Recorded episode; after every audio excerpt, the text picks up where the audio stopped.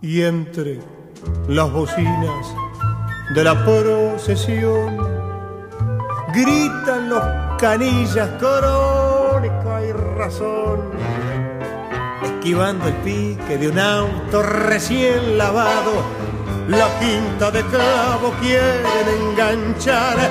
Total esta noche minga de girar. Si hoy pelea Loche en el Luna Park un sábado más, un sábado más, sobre Buenos Aires un sábado más, un sábado más, un sábado más, sobre Buenos Aires un sábado más, un sábado más, un sábado más, sobre Buenos Aires un sábado más.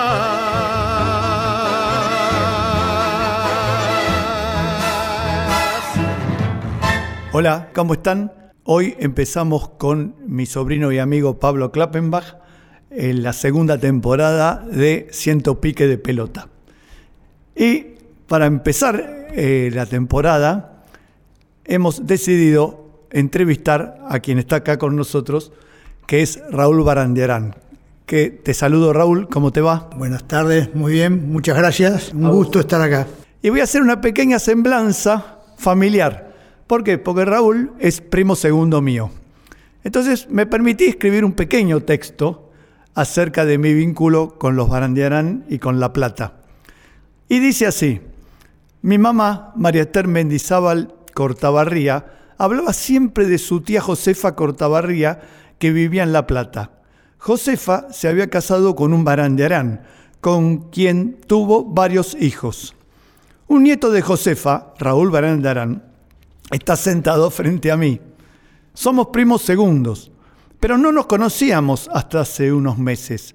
Yo sabía de él porque desde la década del 70 lo leía como integrante del plantel superior de La Plata Rugby Club. Y pensaba, Raúl debe ser pariente mío, seguro que es de los Baranderán, de lo que hablaba mi mamá y mi tía Verónica Mendizábal. Ellas viajaban a La Plata en el tren Roca a visitar a sus parientes Barrenderán Cortabarría. Hace poco, en un domingo de estío, yo también me subí al Roca, con cierta emoción, pues estaba repitiendo el paseo de mi mamá para visitar a su tía Josefa. Pero yo no fui a visitar a Josefa porque Josefa ya no está más. A donde fui es a Gonet, a La Plata Rugby Club, y me encontré con un maravilloso predio de 16 hectáreas, con un pulmón verde extraordinario, puesto que enfrente está el Club Universitario de La Plata y está la parte de atrás, creo yo, de la ciudad de los niños. Bueno, me fascinó, me acordé mucho de mi mamá y nada, y, me acordé mucho de, de toda mi familia y los cuentos de esa tía mía soltera que tanto y tanto me hablaba de nuestras raíces vascas y me hizo amar al Club Vasco. Nuevos contingentes de inmigrantes llegan a Buenos Aires después de 18 días de feliz navegación. Vienen de la intranquila tierra europea a la feliz y pacífica tierra de los argentinos. Vienen por un destino mejor, por un destino que les devuelva la primaria alegría de vivir, de gozar de la felicidad pura y sencilla que se desprende del sol, de la tierra, del hogar y del trabajo. Y bueno, me voy a permitir hablar un poquito del árbol genealógico que me une a Raúl. El tema es así. José Cortabarría se casó con María Jauregui Berry y tuvieron hijos que se llamaron Martina, Josefa, Graciana, Catalina, Pedro, Juan y José. Mi abuela fue Catalina Cortabarría de Mendizábal y Josefa ya lo dije, fue de Barandarán. Perdón, de Barandarian. Barandiarán. Sí, tu apellido, Raúl, es, es complicado. Pero no es armenio, es vasco. Exactamente, es vasco. Y con esto termino esta lectura, citando a Domingo Faustino Sarmiento, que escribió en Conflictos y Armonías en las razas de América la siguiente frase, saber de dónde venimos, qué somos, cómo somos, en qué nos diferenciamos de otros. Búsqueda de identidad, un anhelo que es un poderoso incentivo para las creaciones del pensamiento. Vos y yo, Raúl, venimos del mismo tronco. Obviamente, vos tendrás tu personalidad, yo la mía. Eh, vos tenés tu temperamento, tu carácter, yo tengo el mío. Pero es evidente que hay algo que nos une, ¿no? Que Hay ese, algo, sí, ese amor sí, familiar. Algo ha, algo ha pasado. Sí. 70 años, pero algo pasado. Así que bueno, la cuestión es que estoy muy contento de estar frente a vos, hasta tal punto que hoy juego Huracán por la Copa Libertadores y suspendí mi ida al club para eh, charlar. Bueno, me siento un, un honor que haya suspendido un partido. Yo si hubiese jugado estudiante, no sé si...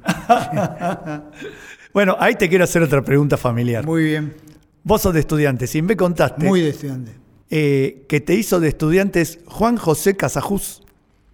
No, no, bueno, Juan José Casajus era mi tío, casado con mi, con mi tía Susana Barandiarán.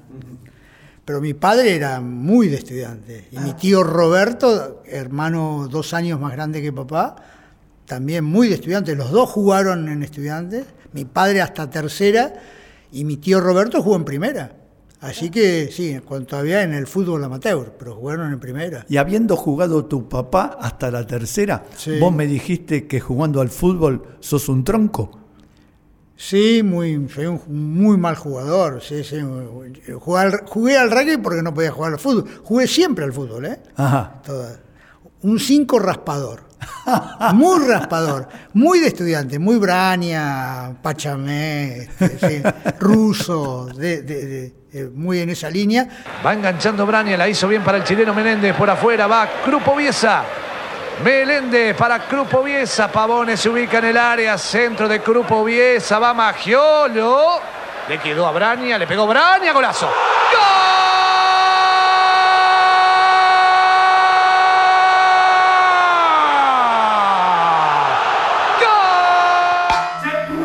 Pero yo jugaba, mira, yo muy mal jugador de fútbol, entonces jugué al rugby, que tampoco era gran jugador, pero en el rugby, como somos más, se, se diluyen. Sí, pero al rugby eh, te destacaste. Porque contame eh, los dos títulos que conseguiste como jugador. No, no, no, no, no me destaqué. Simplemente tuve la suerte de jugar en un. Eh, hoy estaba pensando que hoy es mucho más difícil llegar a jugar en el plantel superior de un club. Este, nosotros éramos pocos, la verdad que era el, el rugby era mucho, los clubes eran más chicos, en nuestro club estaba como despegando en crecimiento y si bien yo empecé a jugar muy joven, muy joven, tenía en el plantel superior tenía 17 años, pero no era porque era un gran jugador, sino porque había muy pocos jugadores. Y sí, bueno, sí, tengo la suerte, son más de dos títulos que tengo, pero en la modalidad de Seven, ¿eh? Ah, Yo ¿cómo no es tengo eso? ninguna, ningún título como jugador en, en- como el club tiene en primera dos títulos, que es el, el último campeón de la UAR en, antes de la, de la que se forme la URBA en el año 95 y después sale campeón del, del torneo nacional y después tiene una copa que es la Copa Federal pero nosotros como, como, como, bueno, si podríamos decir un título, el del 72 cuando ascendemos a primera, pero era, salimos campeones de segunda, no, no era. Y en, ese, es, en esa época era cuando yo estaba jugando. Y después ganamos dos Seven muy importantes, que es el Seven de Daom, que es un Seven, era un Seven nocturno paralelo al, al, al oficial, pero era muy importante. De hecho, la final se juega, la juega Champagnat, Belgrano, Cuba, SIC y La Plata. Y después jugamos el de Mar de Plata, que también en aquel momento tenía una trascendencia muy importante y que también lo ganamos. Eh, ganamos Dahoma en el 73 y, y a fines del 73 y ganamos eh, Mar de Plata a principios, en enero del 74. Claro, que se jugaba en el, en el en Camet. Creo que en el Parque Camet. En el Sí. Parque Camet. Sí, sí. Muy lindo, muy lindo Seven. Sí, muy lindo. Yo lo jugué varias veces y siempre estuvimos ahí, pero en el 70, creo que lo jugamos en el 72, 73 y 74 y, estuvimos siempre ahí cerquita de ganarlo. Este, y en el 73 se dio, sí. ¿eh? El, en el año anterior a mí me habían me habían sacado con un golpe en la cabeza, me acuerdo, sí, todavía me acuerdo, yo siempre tengo ese recuerdo que llamando a una ambulancia cuando yo estaba tirado y es un recuerdo que no me lo voy a olvidar nunca, y, pero bueno, en la semifinal, y yo no sé si perdimos la semifinal, porque no, no, pues yo no. Bueno, sí, en el Seven con jugar, jugar con uno o menos es mucho. Claro, muchísimo. Es mucho. Claro. Bueno, nosotros la semifinal de que ganamos jugamos con uno menos, porque el capitán se, le, se golpea la cabeza en la primera jugada. Ah. Pero nosotros no le, dijimos, no le dijimos a nadie, y él jugó todo el partido, de hecho no juega la final, Ahora, tenemos que cambiar. del Seven de Daom, que era nocturno, eh, tenía esa, esa característica, ¿no? Ustedes le ganan la final nada más ni nada menos que al SIC. No, a ver, ¿Cómo fue eso? En el, en el, el Seven Down se, se jugaba en, en- en zonas y el ganador de, no sé, no me acuerdo, creo que eran cinco zonas, el ganador de cada zona va a un día que se juega todos contra todos. Y el por puntos salía campeón. Eh, nosotros le ganamos el, el primer partido a Belgrano, el segundo a Champagnat, o, al revés. Yo esos dos partidos no los juego, porque éramos, teníamos, éramos, nosotros no teníamos entrenador para el Seven Ah, porque, bueno, era tal vez una soberbia juvenil, o porque teníamos, en realidad había, el capitán nuestro era muy, muy fuerte, muy, y, le gustaba mucho, y nos entrenábamos nosotros. Y en realidad eh, habíamos tenido algún, alguna, algún conflicto con el entrenador del 72-73 y, y no queríamos, nos queríamos entrenar nosotros. Y, y los forwards, éramos cuatro, y, cuando empieza la última ronda, decidimos que los dos primeros partidos yo no los juego y yo juego los dos. O sea, yo jugaba contra Cuba y SIC. ah. nada más ni nada, Nada menos. más, sí. Entonces le ganamos a Champagnat, le ganamos a, a- a Belgrano, empatamos con Cuba y vamos, el último partido de la noche era La Plata SIC. Cuba había ganado todos y había empatado uno con nosotros. Nosotros le teníamos que ganar, creo que por tres traía al SIC para salir campeones. Y SIC no podía salir campeón, éramos Cuba o nosotros. Ajá. Y nosotros creo que le hicimos cinco traía al SIC. Sí, porque le hicieron 20 puntos. Sí, sí, le ganamos. eh, creo que le ganábamos a cualquiera ese partido. Teníamos un hambre de, de cosas así. Y yo tuve la suerte de jugar y tuve la jugar- suerte de jugar bastante. Tuve mucha participación en los traes. Este, No, y le quiero dar trascendencia a la victoria de ustedes, Sí. porque recordemos que ese San Isidro Club no, campeón de todo. gana del 70 hasta el 77, gana siete campeonatos de la urba, de lo que hoy es la urba. Pero el Seven no Con- era lo mismo, ¿eh? Claro, bueno, porque ellos tenían la influencia, ellos jugaban mucho en el rugby de 15 a base de Scrum, Claro, era la época de, de del Catamarca de- Beco Villegas, Villegas. ¿no? El gringo Perazo. Claro. Que Por eso no eran tan fuertes en Seven. Sí. Ah, bueno, igual eran muy fuertes. ¿eh? Sí, sí, obvio. eh. Al lado nuestro era la primera vez que nosotros le ganábamos, así que Ahora, ustedes, La Plata Rugby Club, sí, gana 2-7, que no es poco. sí. ¿Y por qué? No, y llegamos a la llegamos a la semifinal del, del, del oficial. Ah, es- es, cierto, es Que, verdad. lo que según las crónicas hicimos el mejor try de la historia del rugby, según en ese momento. ¿Cómo es eso? Sí, sí, bueno, todo lo contamos distinto, pero bueno, este Y contá tu versión, porque es... No, a mí me gustaría no contarla porque yo hago el try, pero yo, yo hago el try al final, yo soy Bueno. el último. Porque salimos jugando de adentro del ingol nuestro, Sí, porque hay un scrum, un scrum muy cerca del ingol nuestro, en defensa, y yo me acuerdo patente que le digo a Jorge Santander, que era el capitán, ¿qué hacemos? porque estábamos muertos. Y tenemos que salir, me dice, salir. yo era medio en ese, porque yo jugaba raro, yo en el, en el 15 jugaba de centro, de 12, y en el 7 jugaba de hooker, pilar o medio crown, rarísimo. multifacético. No, era. Este, nosotros jugábamos en, intentábamos jugar en un rugby total, entonces este, el medio crown, según ellos, tenía que ser. Bueno, yo cumplía un libre, jugaba de libero en el 7, una cosa rara, cosa que nadie hacía. Y, bueno, y yo le digo, a, eh, sin- eh, ese partido era con Casi, Casi nos dominaba, nos estaba dominando, nos dominaba, jugaba Varela, el Caña Varela. El caña, Varela. Este, y la verdad que no, no- no- nos dominaba. Pero bueno, y cuando vamos al Crown, le digo, ¿qué hacemos? Entonces me dice, tira la torcida. dice. bueno, yo creo que la tiré con una mano y la agarré con la otra, fue alevoso lo que hice, pero y el referee me dejó pasar. Y salimos jugando dentro del gol. Tal es así que Gonzalo Sánchez Viamonte, eh, los del Casi protestan porque dice que había este, que había pisado la, la línea de pelota muerta. O sea, que había. Y no, no, no, no sabe. Hoy, después de 50 años, no. Está todo bien.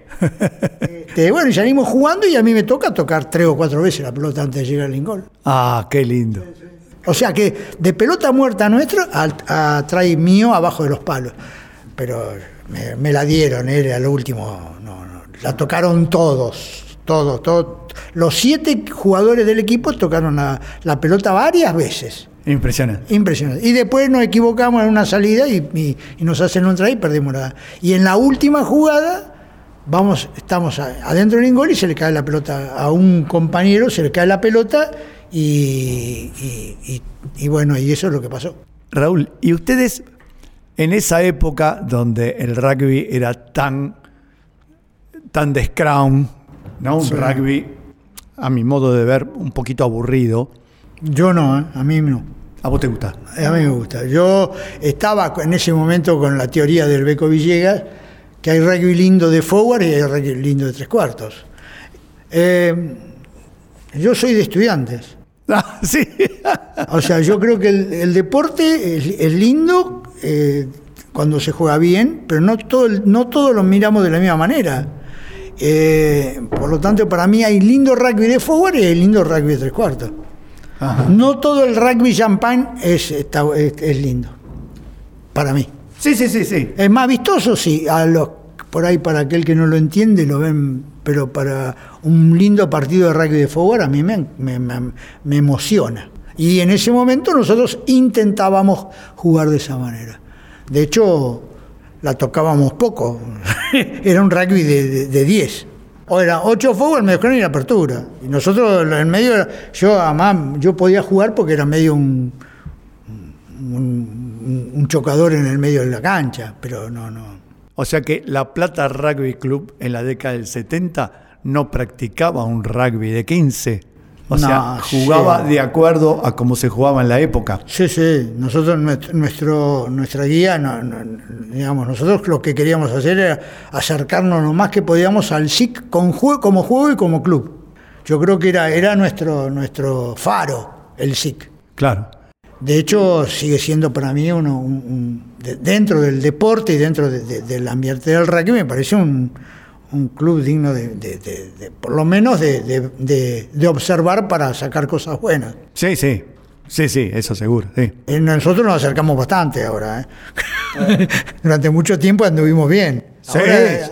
a- Hace unos años tuvimos un tropiezo, pero bueno, ahora vamos a ver este año cómo, cómo estamos de nuevo. ¿Y cómo es eso de que ustedes hacen una huelga porque querían que el entrenador fuera Sofenkir? Eh, sí, Suferguín. Sofenkir, ¿no? ¿Cómo fue eso? Hacen huelga. En un deporte amateur es raro, ¿no? Sí. Bueno, eh, eso está ligado a todo. Yo creo que todo tiene que ver con todo. Eh, yo también. Y después vamos a tener que, se- seguramente, como vamos a avanzar en, en- en la charla, vamos a, vamos a contar la tragedia del club.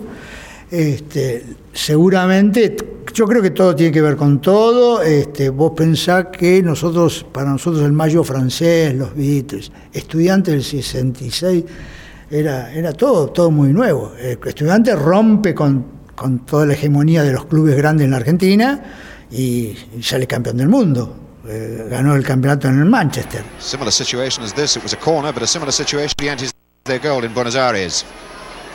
And it's Verón! Oh dear! For United, number 11, Verón the Witch. 1 nothing to Estudiantes, and only five minutes of the game gone. What a tragedy for United defence then. And it's all over! It's all over! The whistle's gone!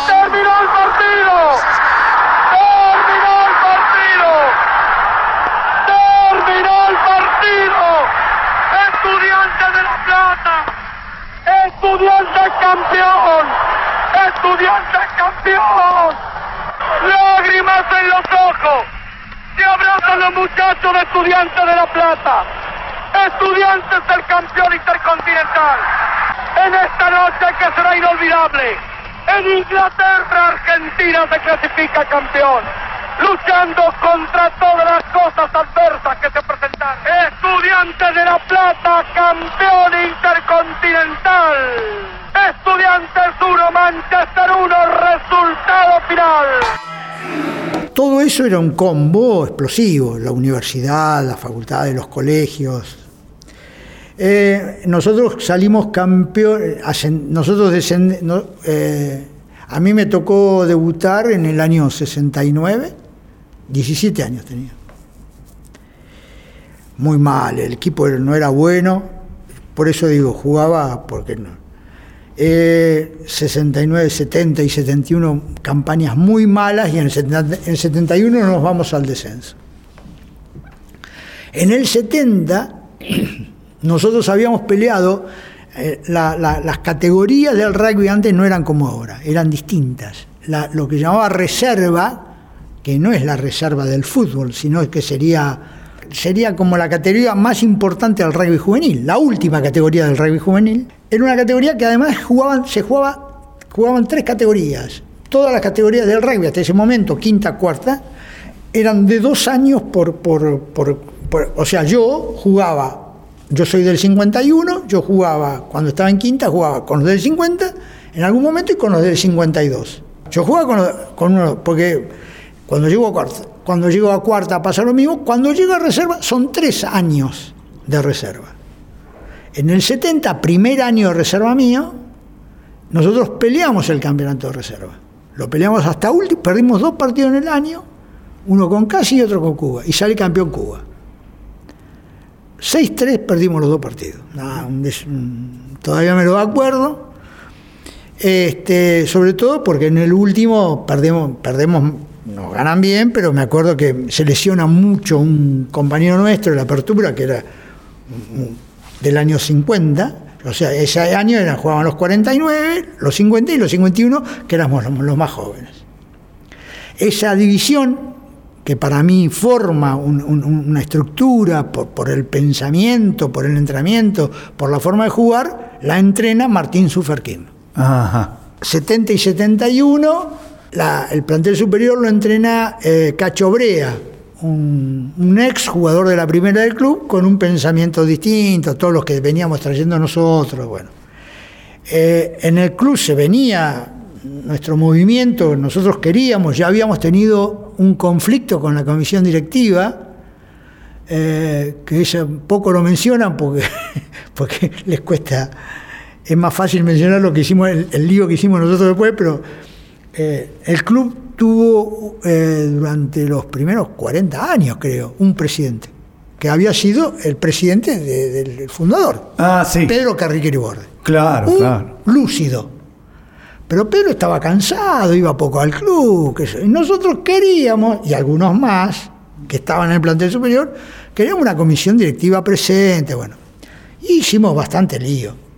De hecho, nos reuníamos en un taller mecánico, lo que después le pusimos la jabonería de Vieites, famosa jabonería de Vieites en nuestro club, que después se repite. Y bueno, y y de alguna manera hay una transformación de- del club en ese momento, en la comisión directiva. Nos vamos al descenso en el 71, el 72 nosotros le pedimos a la comisión directiva que el entrenador del- de ese equipo que iba a intentar ascender, porque en realidad era una segunda, casi una, era una tercera, porque la primera era muy larga, era muy grande. No es como ahora que la segunda es segunda, porque el- la primera es- somos 12 nada más ahora. Es Exacto. dificilísimo.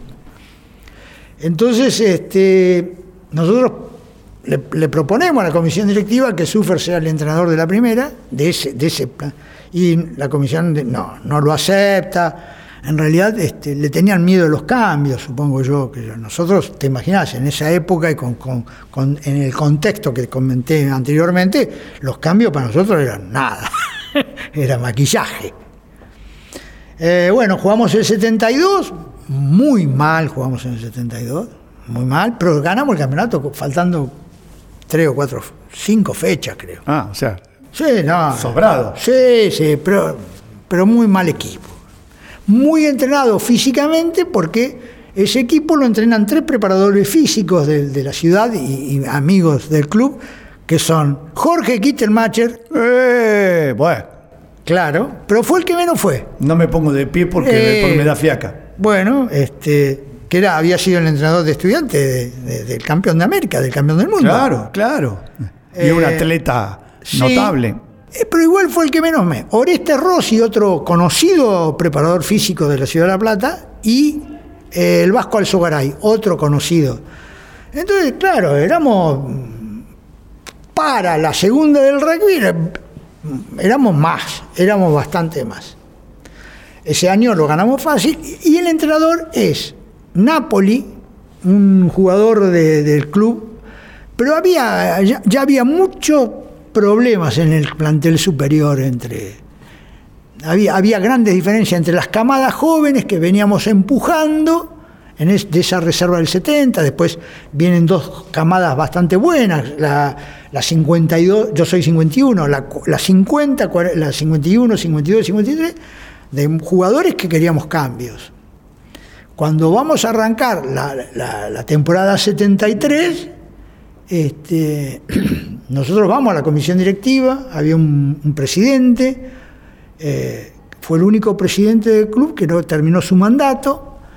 eh, le vamos a plantear que queríamos que, entrene ya directamente Martín Sufer. No, no, dicen que no, que no, que no, que no. Y bueno, entonces no nos presentamos a entrenar. No, nos presentamos.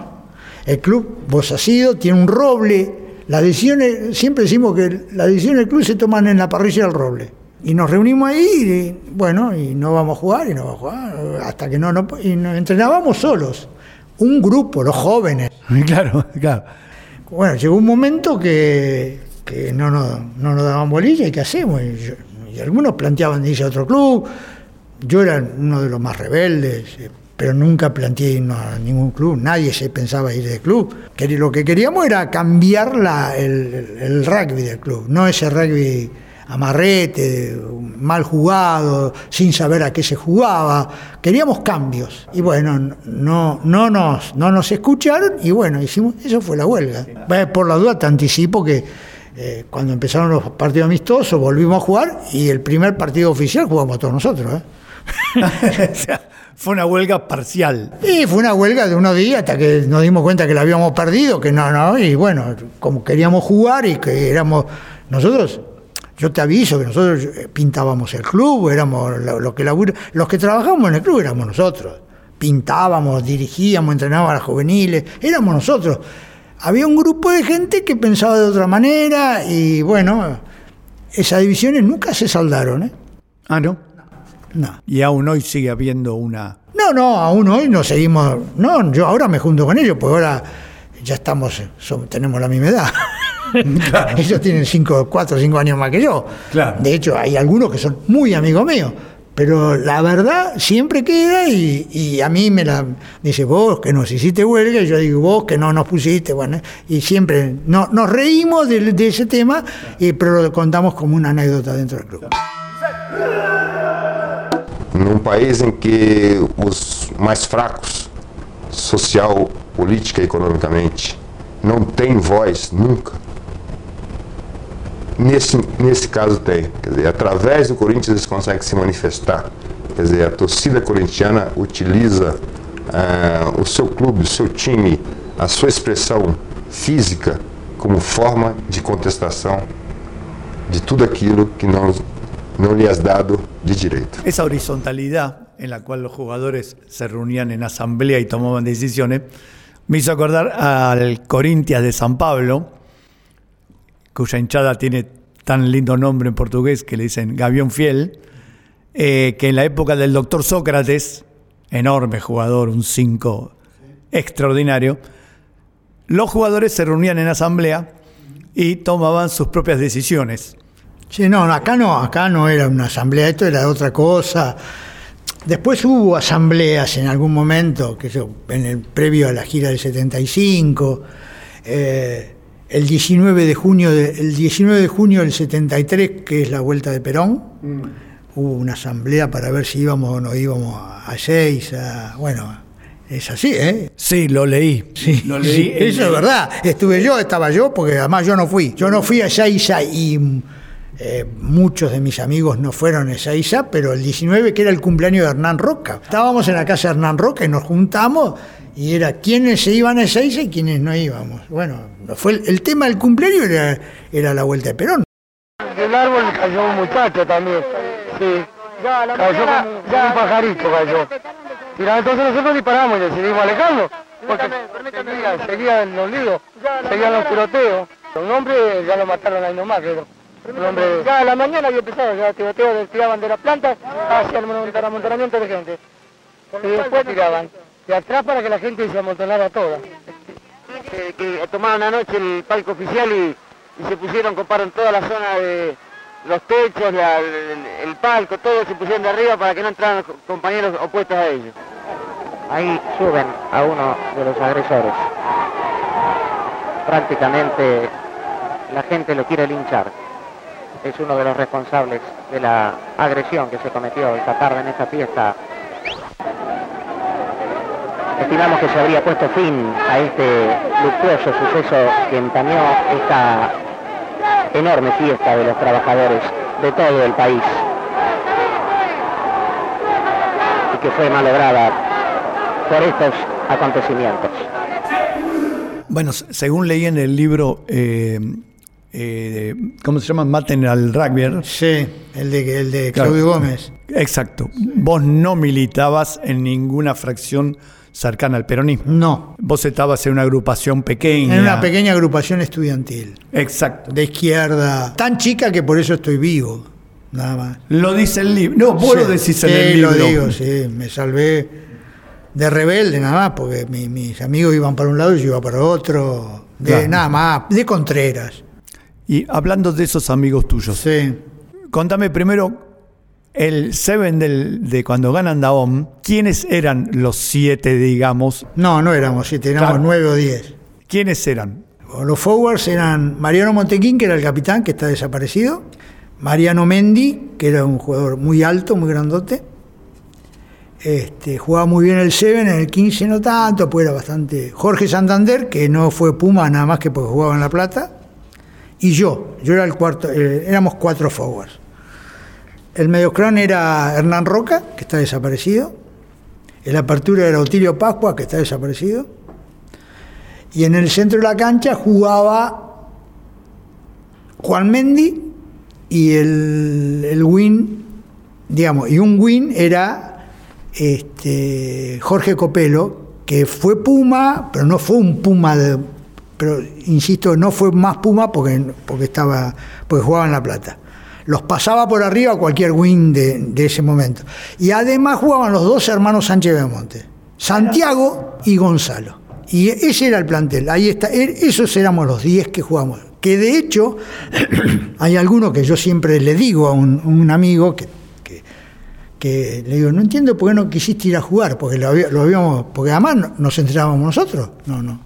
De hecho, iba, iba el club Pucará se fue a entrenar con nosotros para ver cómo hacíamos para entrenarnos, porque Mariano Montequín y Juan Méndez iban a Rosario a ver los entrenamientos de Duendes y de Atlético Rosario, que en ese momento para nosotros eran quienes jugaban mejor al rugby. Ah, sí. Sí. Después les ganamos nosotros, pero en ese momento eran mejor que nosotros. Sí, tenían el mejor seven de, de, eh, la Argentina de esa época era de, Duendes y Atlético Rosario.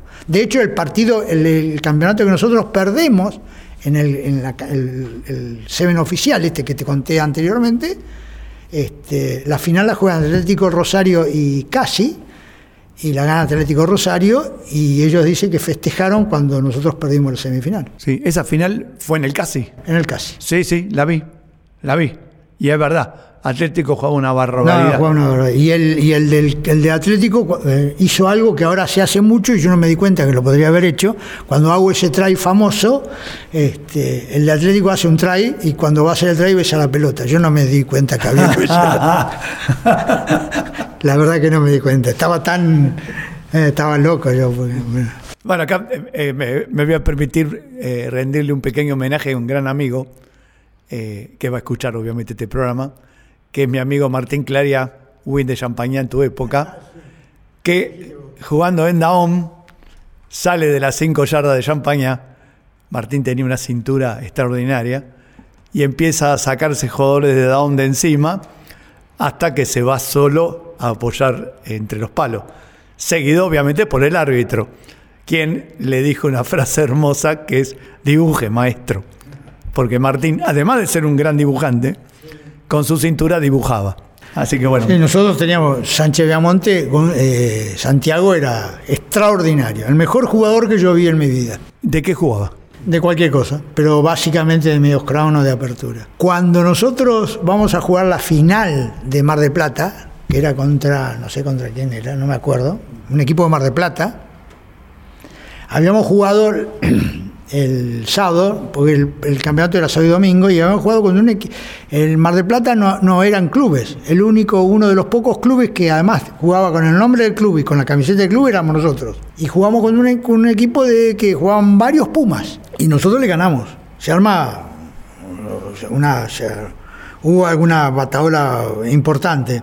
Sí. Sí, porque los hermanos Sánchez Viamonte, cuando están entre- después de una bataola, cuando están entrando al Ingol, eh, a un, no, no lo voy a mencionar, pero a un win tres cuartos de los Pumas, Sí. que le decía dámela, dámela, pidiéndole, haciendo una trampa, porque no se hace eso. Claro, es- y, es- y Gonzalo, cuando oyente, se dio cuenta y le tiró por arriba de la cabeza la pelota al hermano. y dijo, Hacelo vos, Santiago, el trailer. No, pero eran, porque eran dos desfachatados. Este, así que, eh, digamos, eh, Santiago era extraordinario. En la final, el Santiago en Down eh, juega igual que yo. Jugamos los dos últimos partidos. Ajá. Jugamos con Cuba y SIC. No significa que yo porque era de Santiago, sino porque yo porque ya estaba previsto que iba a ser así. Con Cuba yo tenía una misión y con SIC tenía otra misión. Yo, yo sabía que jugaban los dos, los dos partidos. Este, a quién, por qué jugaba con Cuba y por qué jugaba con SIC, ya nos habíamos armado entre nosotros, nosotros sabíamos mucho, lo, lo veíamos mucho a los otros y los conocíamos y además como éramos entre 10, escucharlo a Juan Mendy era insoportable, porque se conocía todo lo demás y sabía para qué lado jugaba cada uno y yo qué tenía que hacer, y Mariano lo que llevaba, y bueno, yo sabía que, que contra Cuba qué tenía que hacer, lo hice, por suerte no salió bien, ¿Y qué, qué era lo que tenía que no, hacer? yo tenía que agarrar. Este, yo, yo ese partido jugué de jugué de Pilar y yo tenía que agarrarlo al, al mediocrón de ellos que era este, ahora no me va a salir el apellido, pero ah, Blackley, Uh, la negra Blackley. la negra Eh, Blackley, lo tenía que agarrar para que no salga. Muy talentoso. Sí, claro. era muy talentoso. En el Seven, en la negra Una Bueno, el capaz que se, si, si escucha o alguien conocido se escucha, yo entré, a, entré en ese partido a agarrarlo a él para que no juegue. Ah, bueno. Y me fue bastante bien, pues jugó por qué sé, las cosas que le hice, ¿no? Para que no jugara. Porque yo jugaba de pilar y lo agarraba así, lo agarraba. Bueno, estoy haciendo un gesto en este momento, pero yo jugaba suelto. Hoy miré, a la tarde, miré un poco el Seven de, de- que el otro día gana Argentina con Francia y el, el 2 de Argentina entra suelto también. no está permitido. A ver, explica qué es Y entra suelto suelto, para salir porque- rápido del scrum. Porque si vos estás agarrado, no salís. Exacto. Bueno, yo entraba suelto, yo no entraba, yo ni entraba, yo sabía que perdíamos. el- Nosotros sabíamos que perdíamos el scrum. Si entras suelto es penal. Y no puede, está prohibido. Claro. Yo tenía que entrar agarrado, pero lo- yo entraba suelto y lo agarraba él. Y contra el SIC entro de hooker, con los dos marianos que eran mucho más altos que yo, yo entro en el medio y, y entro suelto también, sin, sin agarrarme. O sea, yo salía enseguida. Claro. Yo salía rápido, yo era, era, era el, el- el quinto tres cuartos, inmediatamente. Y hay una anécdota. Entonces, que- esas cosas, qué sé yo, nadie las hacía. A ver, sí, seguramente las hacían, pero Mariano Montequín y Juan Mendy eran los que or- ordenaban todo eso. Y al único que no podíamos ordenar era Santiago Sánchez Monte. Bueno, lo que iba a contar, que cuando en la semifinal de Mar del Plata se lesiona Mariano Montequín en la cabeza, yo lo llamo al médico y le digo, eh, que era el toro Brolese, era en el club, pero estaba, porque estaba por ahí, le digo, toro, el Mariano está golpeado, lo miran, que yo no sé qué le hacen, me llama y me dice, Raúl no juega Mariano. No, ¿cómo no va a jugar el capitán? Le digo yo. No, no juega, no juega. Bueno, conseguí- había un chico, un amigo que estaba ahí, que era del club nuestro, que jugaba con nosotros, pero nunca había jugado al Seven, y lo llamó. Y a, nosotros nos permitían poner a cualquiera, pero nosotros dijimos que teníamos que poner uno del club y amigo. De hecho, Carlos Franco juega un solo partido en el Seven y es campeón. Y a mí viene un, un, este, Tony, un jugador de, de Mar del Plata, y me dice que es un adversario. Y me dice, decime por favor, me dijeron que Santiago está lesionado, que no juega la final. Sánchez Belmonte. Le digo, te doy una mala noticia, el lesionado no es Santiago, sino que es Mariano. Uy, juegan con 10 ustedes entonces. Pues Ah, era un talento No, no, Santiago era distinto, distinto. Por eso cuando él jugaba en Melcron yo no jugaba. De hecho, hay un Seven en, en Rosario, la final la jugamos SIC y nosotros. Pero en la semifinal se desgarra Santiago, que era el mediocrón. Y yo estaba jugando de Pilar. Entonces paso yo de medio crown y, Santia- y, no- y Fernando Medina de Pilar. Y yo jugué muy mal y perdimos con el SIC. Después vamos al, al CAS y le ganamos. Con- jugando yo de medio crown, pero ahí ya me di cuenta que había cometido errores en, en la final y ahí le ganamos el SIC. Ah, sí, de claro. nuevo. Y esos Sánchez Viamonte, Sí. ellos eran hijos del famoso eh, diputado socialista. No, creo que no. ¿No? No, creo Ah, no, que no. Bueno, la madre de Santiago es una de las de, la- de- de las madres de Plaza de Mayo, una, una conocida, Erenia Sánchez, Erenia, Erenia Martínez Cámara de Sánchez Montón. Ah, sí, sí. Es conocida, una mujer muy inteligente, muy golpeada y que ha luchado toda su vida por la, por la memoria de su hijo desaparecido, de su hijo y su nuera, porque la esposa de Santiago está desaparecida, que es la hija de uno de los fundadores del club y el que nos arma el club en Gonet. Beto Eguía Beto, el Vasco Guía, claro. Es el que consigue. es el, el que arma el club en Gonet. Nosotros estábamos eh, en una, con una canchita en el bosque nada más y él es el cosa que fue bastante criticado y, y- y hoy ¿Y cómo consiguió eso? ¿Qué, qué no, influencia bueno, eso es una historia larga, una, una posesión precaria y una, no sé, se, se, se escrituraron en la época del, eh, digamos, tuvimos una posesión, después, viste esas cosas, la, la mitad era... La mitad de la parte de atrás era para un sindicato que el sindicato nunca se hizo cargo porque era la, era B, era lejos de la ciudad. Están al lado. Hoy estamos en el medio de la ciudad, este, y bueno, y, y eso es lo que. Y no, no, qué sé yo. Qué increíble el tema del desarrollo urbano, Ah, ¿no? Nos quedamos en el medio, ¿no? La 16 hectáreas más cara del, del Partido de la Plata. Pero eso, estamos en el medio. Eso de- tiene un valor patrimonial tiene un un enorme. un valor- Cuando fui no lo podía no, creer. No se puede creer, no se Es puede creer. increíble. ¿Cómo quedamos ahí en el medio? Es- Pero cuando, cuando nosotros, cuando yo jugaba, vivía, primero vivíamos todos en La Plata. Claro. Y para ir ahí, yo me tomaba el ómnibus y el bondi, o que sí, qué sé yo. Después, capaz que, ¿Cuántos kilómetros hay de Goneta a La Plata? nada, tres, cuatro. claro. Nada, antes era un mundo eso, la- el camino era una huellita. Todo el centenario, sí, me acuerdo. Eh, no, nada, no había, no, había, no había autopista, no, no, Claro. claro. El tren siempre paró donde vos bajaste. Sí. Por, por- y si vos leís en los viejos libritos de la, URU, de la UAR, donde decía cómo llegar a todos los clubes, Ajá. y el- los clubes llegaban, los clubes más o menos, los buenos iban en micro. Y los otros. Los otros iban en tren como íbamos nosotros a las otras canchas. Sí, sí. Yo me levantaba a las 4 de la mañana, ¿eh? para ir a, a jugar a, a, a Delviso. Tomábamos dos trenes y dos micros para llegar. Bueno, ayer estuve charlando con un exjugador de San Carlos eh, y con Hugo Nicola, eh, Ah. Pilar derecho de Curupá. Bueno, con Hugo estamos, he, he estado muchas veces. Sí, sí. Estuviste muchas veces. Sí, sí, Bueno, comiendo juntos el, el año pasado, dos veces. él se acuerda mucho de vos. Sí, seguramente. Y me contaban, dos cosas me contaban. Uno, que en los terceros tiempos de las inferiores de La Plata servían buceca, ¿es verdad? Eh, de la primera. No, ah, en la primera. En la primera, sí. Ah, yo les entendí que era. Es raro que un club que sirva buceca. Había un, un, un- un socio que, que hacía buceca. Increíble, Sí. increíble. ¿Querés que te cuente una anécdota? Sí. Se han comido también medias adentro de la buceca. No. Sí, sí. se han cortado medias después del partido y se han tirado dentro de la buceca. Sí. No se murió nadie, ¿eh? así que las medias no matan. No matan. Las medias sucias no matan. Es verdad esto. Porque además lo hice, lo hice yo, así que. Ah. Sí, sí, yo era bastante di- difícil. También comentaron que era muy difícil ir a Gonet a jugar contra La Plata por el viento que había. Y es una cancha, viste, está, está muy abierto. Claro. Está muy abierto. Y tenemos un suelo bastante complicado ahí. Este, yo he plantado montones de árboles, inclusive hice una avenida que intenté, eh, en mi, yo soy arquitecto e intenté eh, transmitir la, la- la entrada al Museo de la Plata, que es una- un museo de, de, de Jingo Bilobas, la avenida de, entrada al Museo de la Plata desde Jingo Bilobas. ¿Qué, qué significa kilowatt? Jingo biloba es un árbol. Ah, no es un árbol, sí, es un árbol bastante complejo, hermoso.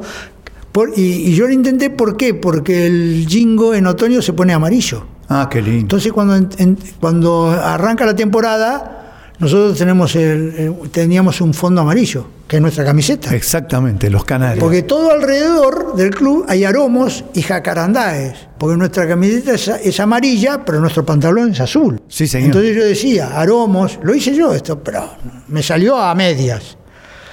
Hay muchos aromos y no hay ningún jacarandá porque algún algún eh, encargado que hubo en el club no le, juzga- no le, no le gustaba cuidar las plantas y me- no me quedó un jacarandá. No. Pero aromos hay muchos y los jingos están.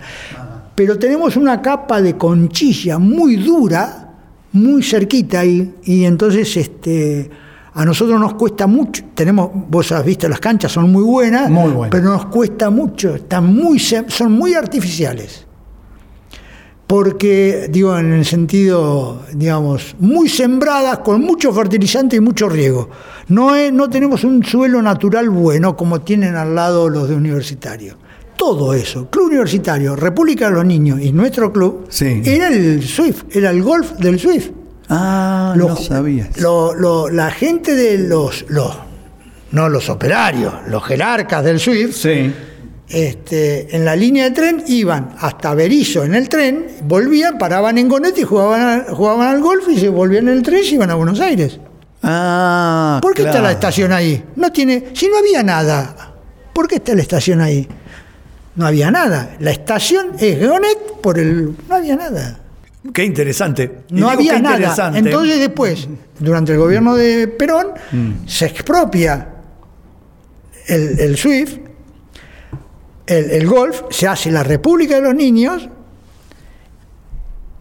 y se le cede, yo no sé en qué momento se le cede la parte que da desde la calle 16 al cami- calle 16 que, hay, que está ahora. Vos entraste por una entrada muy linda, nueva Muy linda. Muy a linda. nuestro club. Sí. Bueno, esa entrada da a la calle 16. La, Ajá. ca- la calle que separa el club universitario de, de- de la República de los Niños y la calle 16. Nosotros estamos, digamos, forma, eh, nos alargamos. El club universitario y el, el- de hecho la sede del club es el clubhouse del, del golf, la sede de universitario. Por eso universitario tiene una mejor vegetación que nosotros. Nosotros ligamos la última parte de la vegetación. Claro. Desde, desde, desde las piletas nuestras para las canchas no, no teníamos nada, nada. Lo único que había era brojo y roseta. Ajá. Lo único que había.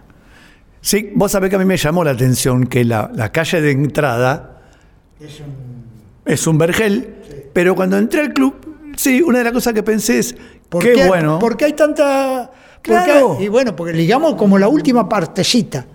Porque la última, la otra, es muy mala la tierra. Es muy mala.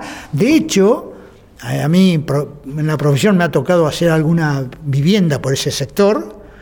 Y como cuando las hice, no me acuerdo, un, me acuerdo hoy un- una anécdota, no, no había cloacas todavía y tuvimos que hacer los, los famosos pozos este, absorbentes Claro. con, con martillo neumático, porque no podíamos pasar la tierra. Uh, Pasaron una capa de conchilla durísima que hay a un metro y medio. claro, durísimo. Entonces, los árboles, a los jingos, los jingos que están, la gente dice, qué hermoso, parecen tienen como 30 años y no crecen, porque han llegado ahí y, y no crecen. Sí, sí, sí. Claro, Me, me llamó la Están atención. muy lindos, pero no, tendrían que estar muchísimo más grandes. Hemos prometido a la nación combatir la subversión hasta su aniquilamiento. Y hemos dicho que estamos muy próximos a acariciar con la mano la victoria militar. Pero hemos prometido a la nación ganar la paz, que no es negociar la paz, es ganar la paz para ofrecer al pueblo argentino una paz que merezca ser vivida, como la merece el pueblo argentino.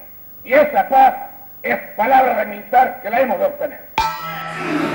De aquel Seven famoso del cual hablábamos, ¿quiénes quedaron vivos y quiénes desaparecieron? ¿O los mataron? Sí, eh, eh, es, es duro porque en un Seven el plantel serán 10, 11. Sí. Y hay 5 desaparecidos. Que son... eh, Son Mariano Montequín, que era el capitán del equipo, sí. y el, y el digamos, el teórico del juego. Ajá. Un ser extraordinario. Nunca conocí a una persona más inteligente que él. Para todo. Sí. Creo que lo decís en, Sí, sí. en el libro eh, De hecho, a- después voy a contar un- algo que, que me pasó con él, que eh, Otilio Pascua, que era mi amigo, mi compañero de, de facultad, él jugaba de 10 y yo de 12, bueno.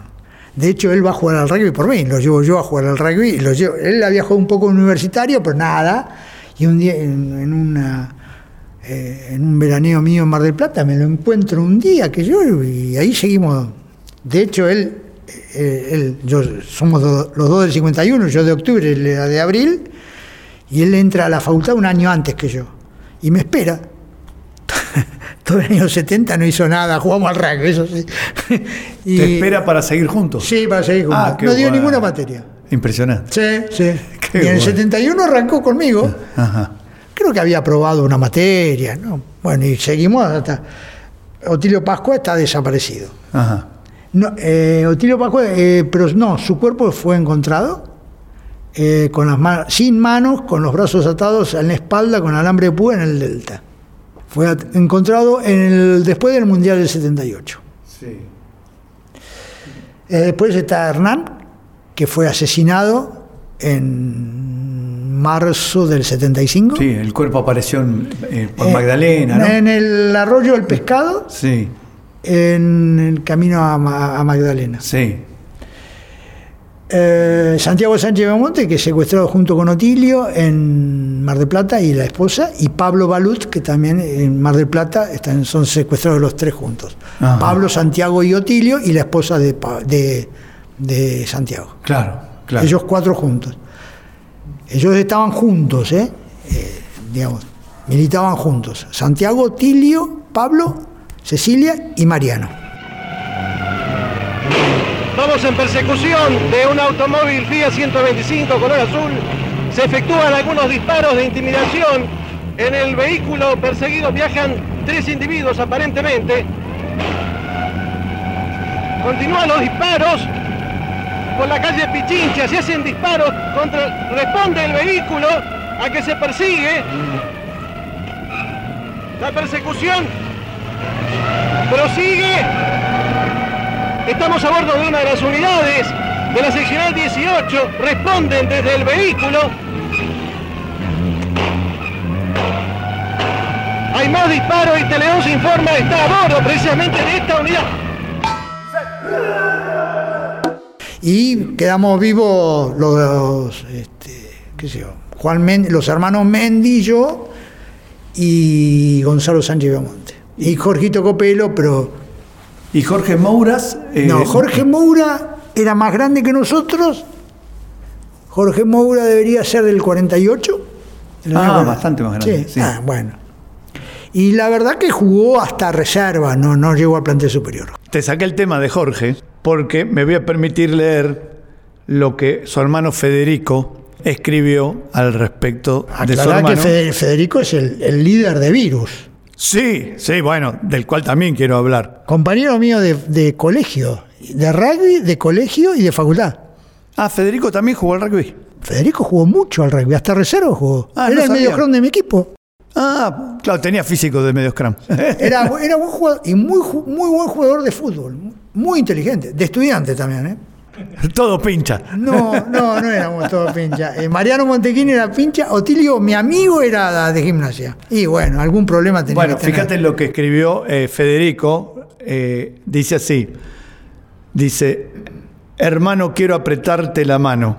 Sabemos que ellos nos han separado. Parece ser un mal general que va a haber que, solu- que solucionar. Tenés que estar en algún lugar que pronto vamos a encontrar. Eso dijo Federico de su hermano. Pero saliendo del rugby, de la militancia y yendo a la música. Pero una música donde también hay militancia, que también sale de este club que a mí me parece tremendamente intenso. Y, y esa intensidad hizo que, bueno, que pasara la tragedia que pasó. Sí, por una tragedia que, que- que tiene otro nombre, que, que, digamos, además de, digamos, porque hay más o menos un número indeterminado de jugadores desaparecidos. Sí. Este, y que para mí, pese a que a algunos les importa, a mí no me importa el número. Este, y eso que soy el que más, el que más ha hablado en, en todos lados de este tema. Pues inclusive estuve en Europa hablando de este tema. Fui invitado por la Gaceta del a- a- a- a comentar todo esto. Y hay un libro que lo has leído, hecho por un periodista italiano, este, y un, miembro del Parlamento Europeo que también que habla de este tema. Y ahora, este, bueno, yo voy a viajar ahora a Europa y tengo pautada una entrevista en Bilbao con un grupo de franceses que quieren conocer más el tema. Vos decías, yo, yo siempre digo que en, los 70 en La Plata algo había que hacer. No me preguntes qué había que hacer, pero algo había que hacer. Algunos arrancamos por la... Voy a aclarar, mi militancia política fue incipiente, estudiantil incipiente. Yo siempre digo que estoy vivo por haber dejado la militancia. Y yo dejé la militancia, no sé si por inteligencia o por, o por cobardía. No lo puedo definir. En mis 12 años de terapia no lo pude definir. Esto ya lo charlamos. Lo charlamos, sí. Lo hemos charlado. Yo no lo sé si fue inteligencia o cobardía. Yo estoy vivo porque dejé la militancia. No sé si la dejé. Está claro. Sí. Pero yo digo, en los años 70, en esa época en La Plata, se vivía una euforia de todo tipo. Insisto, con lo de estudiantes, un club absolutamente mayoritario en la ciudad, aunque nuestros primos de gimnasia digan lo contrario. Hoy lo podemos refrendar en los números, 55.000 socios contra 32.000, listo, chao. Quiero ser una luciérnaga. Quiero ser una luciérnaga con luz propia. En la, en la ciudad se vivía, se vivía una, una euforia de todo tipo. También en, el, en, el, en la música, porque el, el Indio Solari, la cofradía de la Flor Solar, con los Bellinson y un montón de gente, aparecía un montón de cosas. Entonces, eh, había gente que iba para ese lado, eh, yo no, no, no sé bien quién fue, y también si vamos a googlear, Silo, había como un gurú que vivía, no, sé, creo que vivía en, en Mendoza, en las montañas, que yo, había mucha gente que adhería a, esa, a esas doctrinas. Jorge Mouras había sido siloísta. Sí, bueno, Lo pero dice- lo sí, dice puede haber sido. Sí. Bueno, puede haber sido, pero después se transformó, porque no, no, no nada que ver Silo con...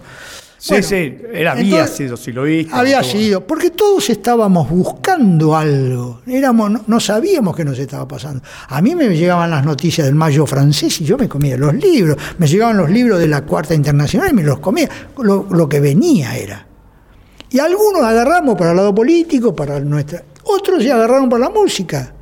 De hecho, la, hay una banda predecesora de, de Virus que se llamaba Dulce Membrillo, todo junto, Dulce Membrillo, Sí, de nombre la conozco. que el baterista era Diego Rodríguez, jugaba con nosotros. Y la voz era Luis María Canosa, muerto en el asesinato en, en, el- en la cárcel de Voto, que el Indio Solari tiene una pabellón sesenta y pico, hay una canción del Indio Solari. Eh, Federico Moura tocaba el bajo, no era el- el- la voz. Ah, y, En la voz era Luis María Canosa, que jugaba en el club y jugaba al fútbol también muy bien, jugaba un zurdo bárbaro, muy pincha también. Muy pincha. Bueno, eso era lo que pasaba.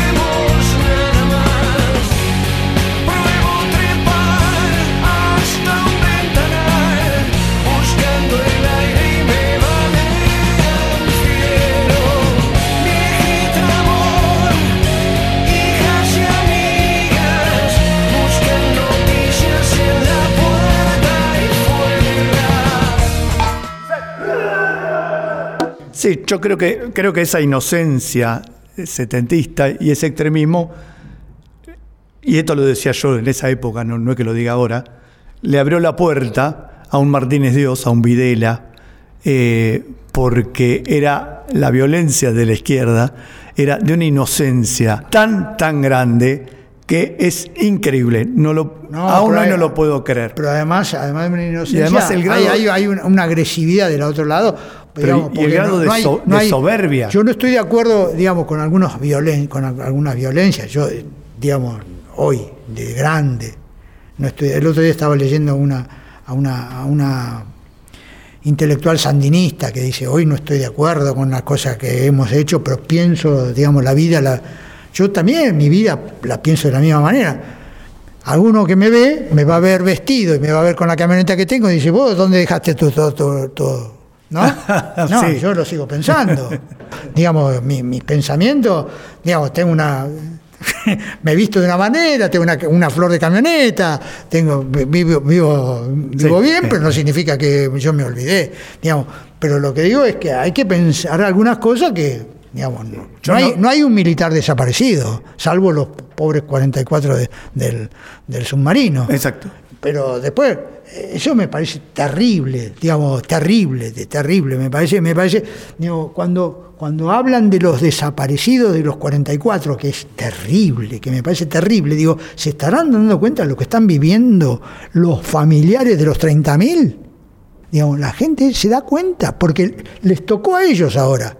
Como cuando el, el buque del, el del, no me acuerdo, el Belgrano, ¿no? El Belgrano. El Belgrano, ¿cuántos murieron? Y están desaparecidos y no los han encontrado. Y es una tragedia, es muy difícil no hacer el... Yo, por ejemplo, te voy a contar algo. Ese Seven de Mar de Plata, mis padres tenían una hermosa casa en San Bernardo cuando San Bernardo todavía era lindo. Cuando San Bernardo, en el 70. Es más, ustedes van a jugar el Seven y antes se reúnen en San Bernardo. Bueno, en mi casa. claro. Bueno, yo a mí me tocó veranear muchos años más después en, en esa casa. Yo me divorcio, me junto, estoy juntado hace 28 años, casi 29, Con una señora Con- que vive en Babio. con una señora que vive en Babio, que es un pueblo de 2.000 habitantes. Este, y cuando me junto tenía una casa en San Bernardo. O sea, volví a veranear un tiempo en San Bernardo hasta que después se vendió, bueno, la vendió.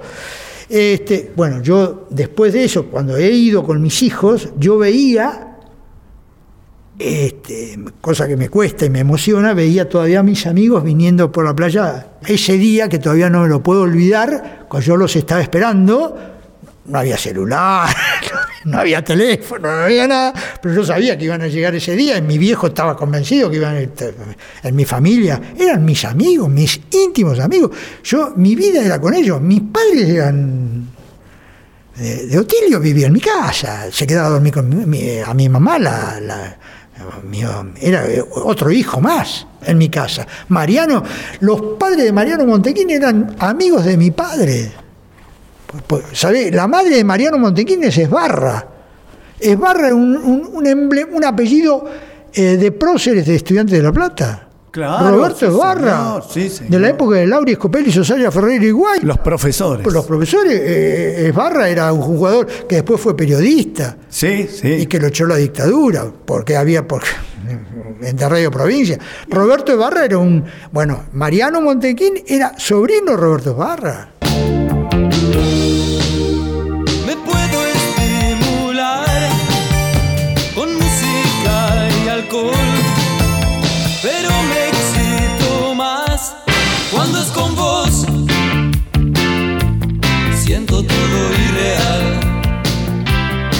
Cuando es con vos. Siento todo irreal. Raúl, voy a ir acotando porque quiero ir a otra cosa que es muy interesante. Dale. La Plata, por un lado, es un club de eh, un club de rugby de la época donde sabemos que eh, el rugby era un ambiente, llamémosle, conservador. Sí. Sin embargo, La Plata tiene el proceso de militancia en la izquierda, que ya lo hablamos, Sí. y en la década del 80 aparece Virus, Sí. que empiezan a hablar de, eh, de sexo sin amor dice, eh, me puedo estimular con música y alcohol, pero me excito más cuando es con vos. Eh, y eran chicos que salían del rugby. Y tienen canciones como, por ejemplo, Taxi Boy, que es obviamente una alusión al, al- al Taxi Boy, ¿no es cierto? Después otra canción, Tomo lo que encuentro. Otra, Superficies de placer. Otra, Pronta entrega. Y ahora vas a ver a dónde voy. Otra canción, fíjate vos, Luna de miel en la mano, que es obvio a lo que se está refiriendo, a la masturbación gay. Sí, o no gay. O no gay, aunque en el libro... Ay, ya no me acuerdo qué libro leí. Le maten al reggae. No, en otro. De acá de los que. Dice que ellos hacen alusión a la masturbación Sí, gay, pero de la canción no surge No concretamente. Entonces, la pregunta es, ¿cómo se vivía en el club Ah, que eso. aparezca virus eh, hablando de sexo gay? O sea, ¿hubo un conflicto? Nada, ninguno. Ninguno. Ninguno. Más, los virus tocaron. Como ahora los agapornis. Sí. Los agapornis van. Bueno, son, bueno, los agapornis son del club. Son chicos del club que, que, que empezaron a tocar en broma en una gira. En una gira a Sudáfrica. Eh, pero no, no va a comparar agapornis con virus.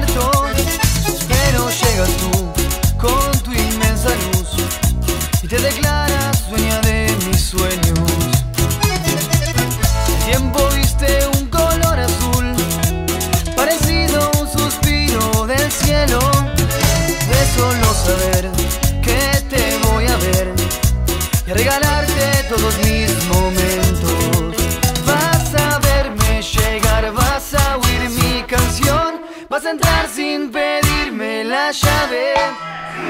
Agapornis le hacen. Yo no entiendo mucho de música, pero me parece que, que, que a los que les gusta la música le- les duelen los oídos cuando los escuchan. No entienden mucho. Yo no lo conozco. Soy, voy a, el líder de Agapornis es Juan Pérsico. Es, eh, podría decir que de, de aparte de mis afectos. Su madre es arquitecta, su padre era arquitecto, su hermano Gonzalo es, él es arquitecto y su hermano Gonzalo y él eh, tuvieron la mala o buena suerte. Yo era profesor en la universidad de, de rendir conmigo exámenes.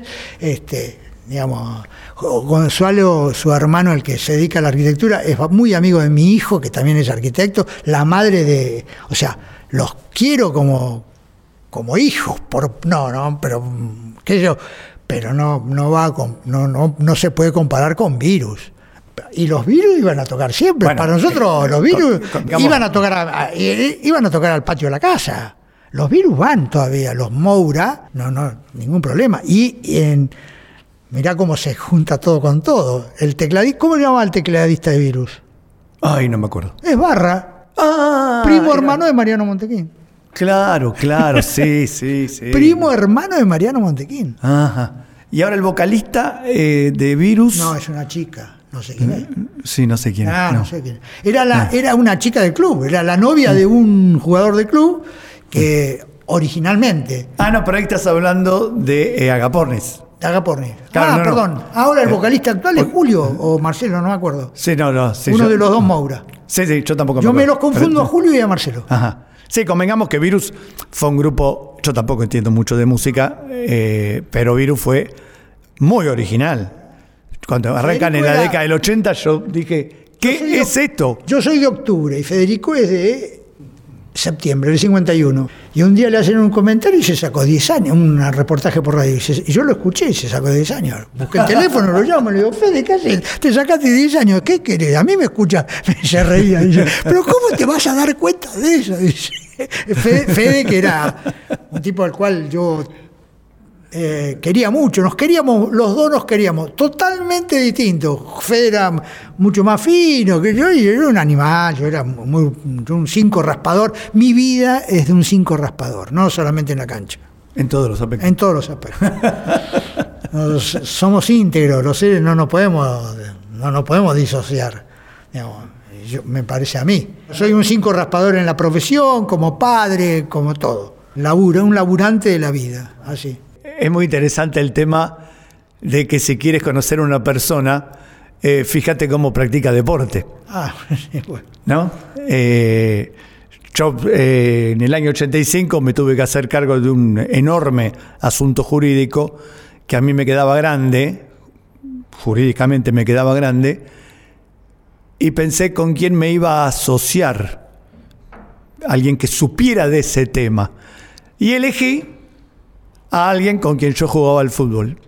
Y en ese asunto fue tan noble en todos los aspectos como lo era en la cancha, como lo era jugando al fútbol. Era un tipo noble. Yo soy bastante duro con, con- con aquellos compañeros o jugadores que he conocido en la cancha y que tenían algunas actitudes no, no buenas. Porque yo era un jugador muy difícil, muy bravo, pero nunca, nunca pegué de espalda. Ah, Jamás, eso es muy importante. jamás. Claro. Ni jamás pedí, pedí este, que alguien se había ido afuera si no había ido afuera. Ahora, después no me pidas otra cosa.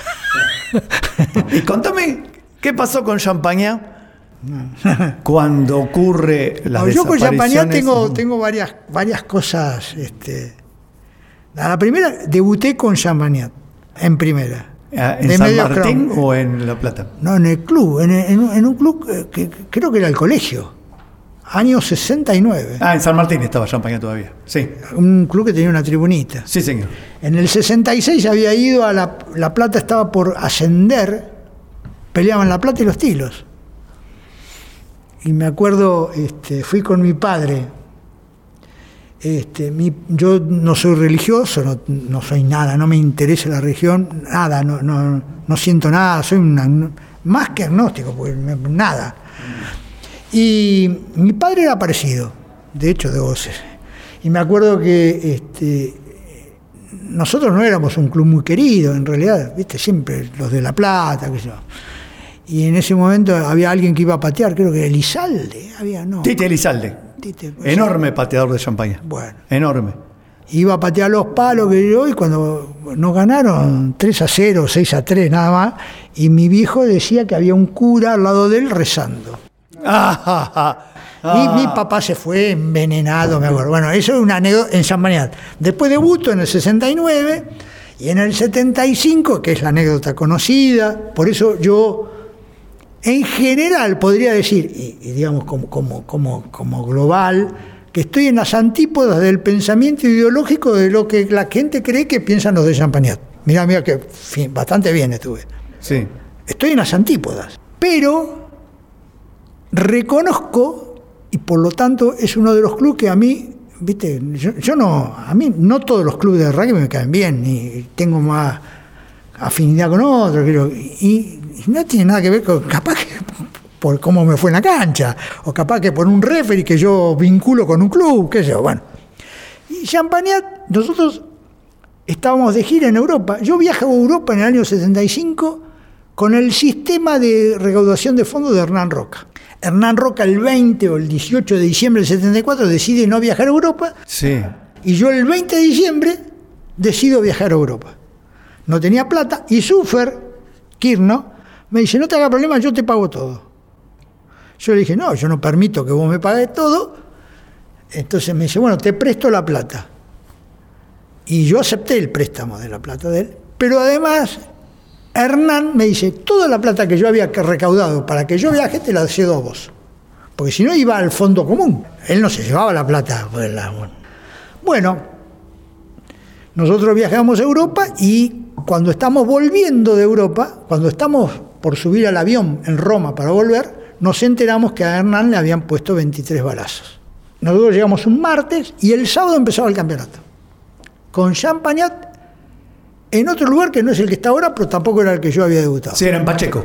Y el jueves, que nos entrenamos, viene Sufer me agarra a mí, nos agarra a otros más y nos dice, el Club Champagnat nos ofrece jugar el sábado, postergar el partido, suspender el partido o que hagamos lo que quisiéramos. Claro, en solidaridad. Eso me con- transmiten a mí. Ajá. Todo el mundo sabía que a Hernán lo habían matado por razones políticas. Por equivocación, porque no, fue equivocación, por lo que fue, pero no era un accidente de auto. 23 balazos en esa época. Nosotros decidimos jugar. Y cuando va a arrancar el partido, no era como ahora. Yo creo que hoy tendríamos que pedir permiso a la URU, a la UAR y por poco al Ministerio del Interior. Le- el, el referee del Chino Colombo, un famoso referee de ese momento. Sí. Severo y que a nosotros nos mataba, pero no importa. Y le vamos a proponer hacer un minuto de silencio. Y él aceptó. Y Champagnat aceptó. Y era un minuto de silencio político. Y el minuto de silencio duró como 10 minutos. Ah, No, porque nosotros no pudimos arrancar. Y el chino Colombo nos esperó y los 15 compañeros de, de cancha, porque yo no juego contra, sino con siempre, aunque parezca mentira. Aún en lo bravo que fui toda mi vida, yo no jugué nunca contra Champagnat, sino jugué con Champagnat, porque yo tengo que tener alguien con quien jugar al rugby. Al rugby no se puede jugar solo. claro, claro. No hay solitario. ¿Entendés? Entonces vos no jugás co- contra, porque no jugás contra, yo no juego contra, juego con. Aunque lo quiero pasar por arriba y pegarle un tackle, quebrarlo, romperle todas las costillas, pero yo tengo que jugar con él, no contra él. Bueno, los jugadores o los amigos de Champagnat de ese partido, que no sé quiénes son, no sé si en algún lado estará la estadística de ese partido, aceptaron y la otra de ese partido es que se, se lesiona mucho un jugador, un compañero nuestro, Conforti, que era el hooker, no había cambios. Empezamos con- y faltando 10 minutos se, se, se- Tibi Peroné, Jorge Gafaso, el que fue presidente de la urba, y faltando poco a mí me toca hacer un justo, un traía bajo los palos y ganamos. Ajá. Con 13. Pero esa es la anécdota deportiva que, que Claro. la que contamos cuando toma- tenemos unas copas encima, pero por eso para mí Champagnat tiene un gustito distinto. Ahora, si me pongo a escarbar, no, seguramente no. Ah, eh, eh, Es la primera vez que hablo con alguien, con vos, con alguien que haya ido a Champagnat. Porque Viste, viste. ni me acuerdo, ni me acuerdo un- un- una cara de Champagnat. Pero yo poco fisonomista con los adversarios. Hay algunos que me conocen y a mí me da vergüenza, porque yo no, no. Qué sé, algunos sí, porque hemos viajado después a otro lado o algo por el estilo. Viste, lo de Champagnat, no pensábamos como ustedes, pero éramos solidarios. Seguramente. No, no, esto yo. Raúl, última pregunta y terminamos. Dale.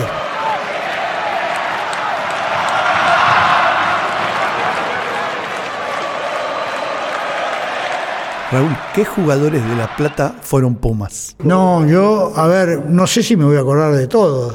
Yo creo que Jorge Copelo fue Puma, el de mi época. Después, el más conocido es Germán Llanes. Claro, Germán, claro. Después, para mí, el segundo ju- mejor jugador del club, para mí en la historia del club, que fue el chino Angó. Ah, Angó, sí. Eh, Julián Manuele. O sea, tuvieron varios Pumas. Sí, sí. El, el, el Chaparro de nuestro club. No es de La Plata, pero es del club. El, el pilar, el actual pilar, Sí, sí. uno de los pilares. Claro. Ah, o sea que sacaron muchos jugadores que fueron a los Pumas. Sí, sí. sí. Eh, Y- y, y lo hay uno, y alguno más. Ahora hay un chico, Suárez Folch, está, está ahí, está jugando en, en uno de los programas. Cinti, Cinti, el chico este, el Win, que está jugando en Inglaterra. Sí. Eh, eh, que es el es hermano del hijo de Diego Rodríguez. Y ahora sí, la última. La última. Porque yo también soy un charlatán como sí, vos. sí, te, te me doy cuenta. Hoy hay un artículo en La Nación de Jorge, de Jorge Búsico. Sí. Nos quiere Jorge. Jorge me conoce, sabe quién soy, todo. Porque vos sabés que tenés otro primo más famoso que yo, que yo en el rugby. Ah, yo no soy famoso. Tu hermano. Mi hermano. Eh, bueno, claro. Sí, sí. Eh, Tu hermano, porque fue ayudante de Lofreda en el Mundial de 2007. Claro, fue Claro. parte del staff. Sí, claro, claro. Y ahora está. En Bilbao, ¿no? Sí, en Bilbao. No, viste que Jorge dice acerca del futuro de los clubs eh, y qué va a pasar. Porque, claro, a los chicos buenos un- se los llevan. Sí. No, ¿y qué mirada tenés vos No, yo tengo sobre una mirada eso? eh, complicada. Porque yo creo que. Controvertido lo que voy a decir. ¿eh? Sí, yo sí. creo que hay un derecho de formación de los clubes que tienen que hacer, que, que alguien se tiene que acercar. Bueno, algo parecido al fútbol, lo que estás diciendo. No sé. Claro, Yo el digo, derecho de formación. Cinti, el, el Pumi, el que juega en los Pumas, está jugando en Inglaterra ahora, Ajá. profesional. Sí. Eh, a Cinti Nosotros lo entrenamos desde los cuatro años. Claro. Nosotros tenemos en el club eh, una estructura enorme, enorme de entrenadores, entrenadores eh, amateur en- en- y mucho entrenador profesional, eh, mucho preparador físico. Eso cobran. Sí, sí, Claro, preparador obvio. físico es, Claro, pues viven de eso, claro. viven de eso. Sí, sí. Nosotros tenemos maestras jardineras. Los sábados a la mañana, nuestro club no se puede entrar. Hay más, ah, el sábado a la mañana hay más gente que en un partido de primera. Mirá, claro.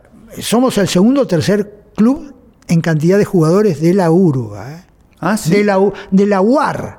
Bueno, pues la urba domina todo. Exacto. En cantidad. Sí. O sea que estamos ahí. Hemos sido primeros varias veces. Y entonces digo, nosotros a Cinti, a Tetas Chaparro es distinto. Tetas Chaparro es un chico que es de Madariaga, que vino a jugar al rugby casi con un objetivo definido, que era jugar en, irse a jugar afuera. Me parece. No lo conozco. No es de las inferiores del club. Pero Cinti jugó desde, desde que... Y hay varios jugadores nuestros que se han ido al exterior a jugar. Por ejemplo, hoy tenemos, sé yo, Mercerat está en el exterior, Rico está en el exterior, los hermanos Maciado estuvieron jugando afuera. Y digo, nosotros nos quedamos. Y una nosotros nos fuimos, en segu- nos, fuimos al de- nos fuimos al descenso por eso, ¿eh? porque muchos jugadores se fueron. Se fueron, claro. Muchos jugadores Ahora, se en fueron. el, en el rugby, ¿hay amateurismo marrón? ¿Se cobra por abajo? ¿Por los jugadores? Sí. No creo. ¿No crees? No creo. No, porque yo... eh, No, eh, no creo en los jugadores. Yo voy mucho a ver... Dudo con los entrenadores, con algún entrenador. De hecho, no en mi club. No, te lo pregunto porque... No, eh, no, no creo que haya jugador. Yo voy mucho a ver a Belgrano Athletic, no porque sea hincha de Belgrano, sino... Bueno, nosotros Porque jugamos me queda cómodo. el 25 jugamos con San Luis y después jugamos a Belgrano. Claro, lo vi, exacto. No, y yo veo la preparación física de esos chicos. Es algo extraordinario. Y digo, estos chicos, para llegar a entrenar de esa manera, es todo gratis. Es todo gratis. Increíble. Yo te cuento algo. Increíble. Hace dos o tres años, tres o cuatro años, Nacional de Clubes en Córdoba. Este, un jugador que está jugando ahora en el exterior, Pilar, que era de del sur, de Puerto Madre, no sé dónde era. No va a la charla técnica, no va. Y entonces el entrenador lo saca. Cuando va a jugar, no, pero no va porque se quedó hablando, no sé, no, no- no- no habían salido de noche, o sea, el entrenador, cosa que además cuando nos enteramos que estábamos, yo estaba ahí, yo, no tengo, hace años que no tengo nada que ver en, en la parte formal de- de- del club. Pero llegué, estuve muchos años, yo, digamos, cuando salimos campeones en el 95, yo era secretario del club, bueno, bueno, este, y me entero que yo, el que juega es un chico que se llama Chicharnia. Entonces le, lo llamé y le digo, Chiche, yo- debuta un pilar enorme, también del sur. Cuando estamos ahí en el tercer tiempo, creo que hasta en el avión o en el aeropuerto, le digo, Chiche, ¿qué, yo, va, va, va, ¿y a qué, qué, qué haces vos? No, vivo en La Plata, pero vos sos del sur, sí, ¿y qué haces vos? Bueno, en teoría estudio. ¿Y ¿Por qué en teoría? No, yo me vine a jugar al rugby. Pero ¿Y, y trabajar? Bueno, tengo un trabajito. Bueno, ese chico sigue jugando en el club. Y Ajá. nada más que eso. Ah, Y no, y tiene un trabajo. En el club no hay, en mi club no hay plata. no hay plata. No. ¿Y estarías No. a, fa- a favor No. de que se profesionalicen no, los clubes? No, no, no. Para mí el rugby tendría que ser, para, para mí, una de las cosas, no sé si es nuestra idiosincrasia, qué sé yo, no, para mí el rugby tiene que, tendría que ser amateur y más masivo. Y los campeonatos tendrían que ser más tranquilos. Yo prefiero, y no me importa que el que quiera jugar en el exterior, que vaya, y si hay un rugby de alta competencia con los Pumas, que lo haya, no me importa. Pero, y la plata que entra en el rugby me gustaría que se distribuya entre todos los clubes y no que, se le queden algunos. Ah, claro. No clubes, ¿eh? gente. Claro. Pero este, me parece que, que, que no. Yo soy, estoy más por el amateurismo. Yo soy un romántico de, de ese tipo de cosas. Sé que no, no, no, no vamos para ese lado, pero me gustaría. Sí, yo, yo también creo que los clubes locales tienen que mantenerse amateur. Sí, sí, Por una cuestión somos económica. sociedades sin fines de lucro, pero, además tienen que ser amateur. Me parece que la plata, el dinerillo, eh, le, le- le llena un poquito la cabeza a algunos Este, a mí no me gusta ese tipo. de- Y eso que me han ofrecido plata para jugar una vez, una, una, una vergüenza. Una vergüenza, pues nos reíamos, nos han ofrecido plata. Eh, perdón, historia de una pasión. Y ahora sí terminamos. Cuenta Araceli, la, la hermana de, de- de Roca, que cuando él lo matan, encuentran el diario íntimo. Sí. Y él. Lo tengo. Ah. Lo tengo copiado. ¿Es verdad que todos los días escribía sobre rugby? Todos los días. Impresionante. Todo, tiene los comentarios de todos los partidos. todo. Increíble. Bueno. Todo. Me- de hecho, con- me, me- ahí me enteré que, que hice bastante try en mi vida. Porque jugué mucho con él y, y, uh, hasta una vez creo que en un partido con Buenos Aires hice tres. Qué, pa- qué, qué pasión, ¿eh? Sí, sí, no, Hernán. Yo no, no tengo, no, yo tengo banderines, fotos. De hecho, las fotos conocidas que hay de- del Seven son mías. Los hoy ya son, están en, están en internet. Pero la- la- la- las fotos papel originales las tengo yo, yo las tengo. Bueno, Raúl, terminamos. Bueno, primo, un gusto. Gracias, Raúl. Muchas gracias. ¿eh? Gracias.